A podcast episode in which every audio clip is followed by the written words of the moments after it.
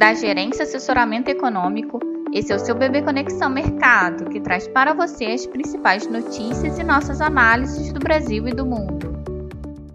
Bom dia, segunda-feira, dia 13 de dezembro de 2021. Eu sou Adriana Lima e vou apresentar um panorama sobre os principais mercados. No exterior, bolsas operam positivas, enquanto esperam decisões de política monetária mundiais na semana. Na agenda econômica ao longo da semana, espera-se uma bateria de indicadores e eventos importantes, com destaque para as decisões de política monetária do Banco Central Americano, o FONC, e na Europa, do Banco Central Europeu e do Banco da Inglaterra. Para os Estados Unidos, a expectativa expectativa é de que o Fed acelere a redução do processo de compra de ativos, o chamado TAPE, abrindo caminho para aumentos esperados de juros em, no... em 2022. No mais, teremos os dados de vendas no varejo e índice de preços ao produtor naquele país. Já na Europa, as incertezas quanto à quarta onda da pandemia e a nova variante Omicron geram a perspectiva de que o Banco da Inglaterra possa segurar um aumento na taxa de juros pelo menos até fevereiro e o IBCE mantenha sua atual política política econômica estimulativa. Ainda na semana, os agentes irão focar a atenção no discurso de Jeremy Powell, que é o presidente do Banco Central americano, e dará o discurso logo após a decisão de política monetária daquele banco. Lembrando que Powell falou nos últimos dias de que a inflação agora não pode ser considerada mais transitória. Na Ásia, as bolsas fecharam-se em direção única, em meio às expectativas por definições de política monetária dos bancos centrais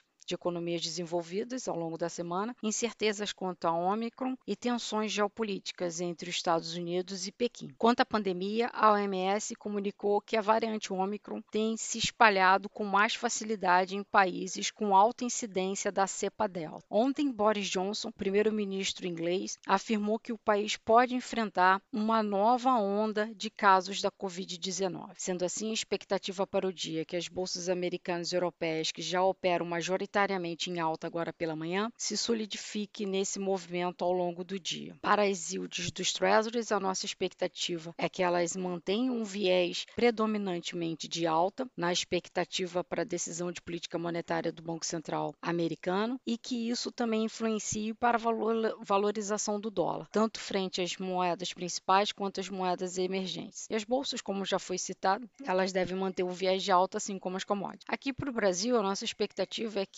esse ambiente externo favoreça principalmente a nossa renda variável também no dia. Mas para a semana, isso deve também predominar, esse movimento deve predominar. Mas a gente lembra que não só pela decisão de política monetária dos principais bancos centrais no mundo, principalmente o FONC, mas aqui dentro também a gente tem a divulgação de dois documentos oficiais do nosso Banco Central, tanto a ata do Copom quanto o relatório trimestral de inflação. E esses documentos devem sinalizar, assim como foi no comunicado de que o Banco Central deve seguir o seu ciclo de aperto monetário até que haja convergência das expectativas de inflação rumo à meta. Além disso, os investidores também estarão olhando ao longo da semana para a última semana cheia de trabalhos no Congresso e fica toda uma expectativa para a finalização da votação da PEC dos precatórios na Câmara.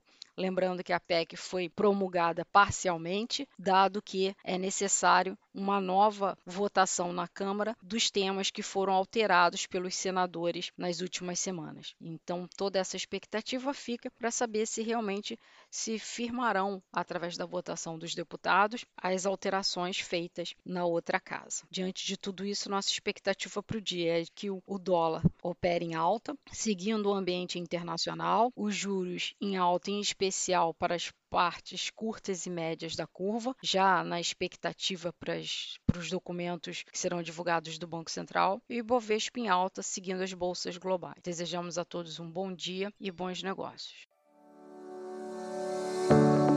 Por fim, lembramos que essas informações refletem somente expectativas e por isso a instituição não se responsabiliza por eventuais perdas financeiras.